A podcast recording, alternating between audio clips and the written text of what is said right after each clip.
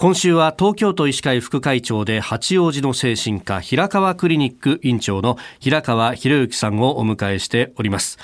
えー、これまで先生に広くですねコロナ禍における心の持ち方というところでいろいろ伺ってまいりました。で一方で陽性となった方まあ、あの感染者の方の心のケアあるいはそこから回復された方の心のケアというところあまり語られなかったかもしれないんですがその感染された方の告白ブログなんかを見ますともうかかってしまったことで自分を責めるという方が非常に多いかなと申し訳ない気持ちになったというようなことが書かれていることもありますが先生のご経験はいかがですか？そうですね、えー、っと昨年の4月から約2か月、はい、私ども東京都医師会は東京都の依頼を受けて、コロナに感染した方ががホテルで療養されたわけですけども、はい、その方々のメンタルサポートをさせていただきました。まあ、たたくさんの相談を受けたんですけども、そのが非常にあの印象的だったのがですね、えー、ある高校生の方からのご相談で、はい、その方のご家族、皆さんコロナに感染してしまったんですね。であの高齢者である祖父の方は入院したんですけども、まあ、それに対して、まあ、多分このコロナは自分が持ち込んだんじゃないかってことをずっと思われてたらしいんですね。そんな矢先にですね入院した、祖父の方おじいちゃんが昨日亡くなったっていう連絡を受けたっていうんです。なるほど。まあ、小さい時から同居していた方々とても可愛がってもらってたということで、まあ、なんかこれ自分が殺しちゃったんじゃないかっていうことで、はい、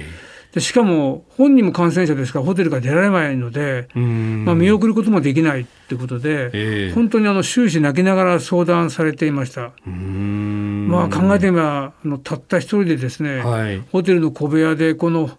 本当に悔やんでるあるいは怯えてる姿をするともう、え。ー、まあ、相談を受けるこちら側も本当まあ、声が詰まりそうになってしまうっていうそういう経験がございました。うん。確かに同居している家族にっていうことを考えると自分を責めるっていうふうになってしまいますもんね。日本人頑張るって言葉一時期すごく流行りましたし、はいえー、まあ、頑張るこそが、まあえー、尊いんだってありましたけども。はい。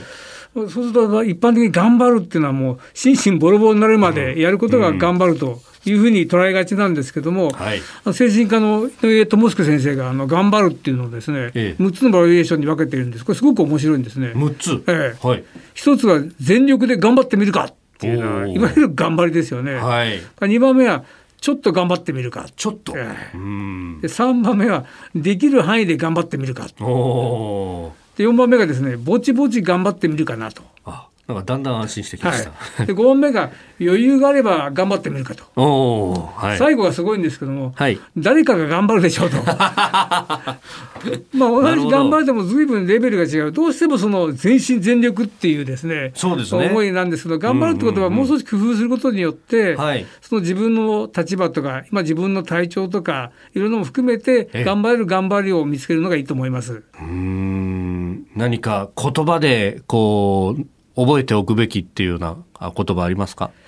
昔漫画で天才バカボンって覚えてますかね？天才バカボン、えー、はい、えー、あの、バカボンパパがですね、はい、繰り返しいつも言ってました、えー、これでいいのだ。おお、はい、これすごくいい言葉ですよね。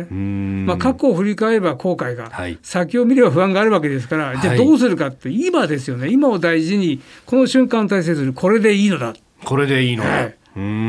すごく大事です。アルコール依存症の治療の中で one day って言葉があって、 one day、えー、今まで飲んでしまって随分後悔してる。でも先飲んでしまうかもしれない心配だった時に、はい、今日一日、この1時間、飲まずに頑張ろうよって、本当にこの one day を大切にすれば、これがまた明日につながるっていう、そういう依存症を回復するプログラムがあるんですけども、なるほど。本当にあのこれ大事なことです。どうしても人間は過去を振り返ったり先を見ちゃうんですけども、はい、なんたって今が一番大事なので、この今をどう、まあ、